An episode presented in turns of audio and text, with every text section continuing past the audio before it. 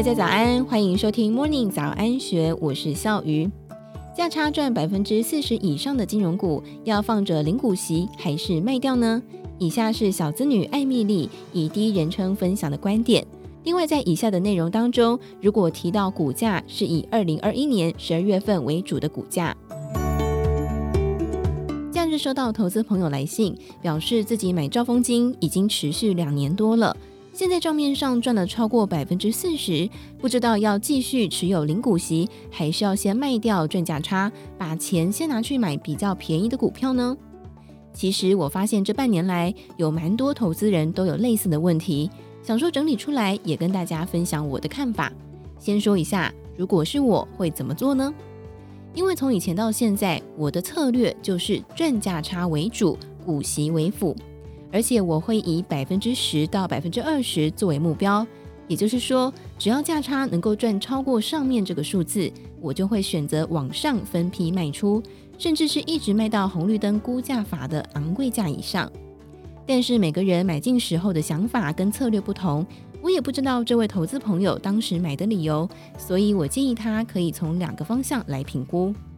一，以前买兆丰金是为了赚价差还是领股息？很多投资朋友会买金融股，就是要拿来存股，大部分都是看好稳定的殖利率和配息政策，想要打造现金流，创造被动收入。而传统存股的做法就是只买不卖，不去管股价，要着重在累积股数。也就是说，要是一开始就决定要存股了，那就继续存就好，目标是要把股数继续放大。二，选择卖掉，有更好的标的可以投入吗？如果评估低一点之后，还是决定要卖掉，也可以先评估一下卖掉的话，这笔钱要拿来做什么。我有遇过不少的投资朋友，会想把原本赚钱的持股卖掉，转买其他的标的，例如零零五零、伟创、和硕等等。但是以零零五零来说，现阶段我认为就不适合这样做，因为现在零零五零很贵，不如继续持有兆丰金，赚价差的机会还有殖利率都会比较高。我常常强调。对于要买新的标的，如果理解程度不足就买进，那股价一直没有涨，甚至下跌，就会影响心情，心情又会进一步影响到操作策略。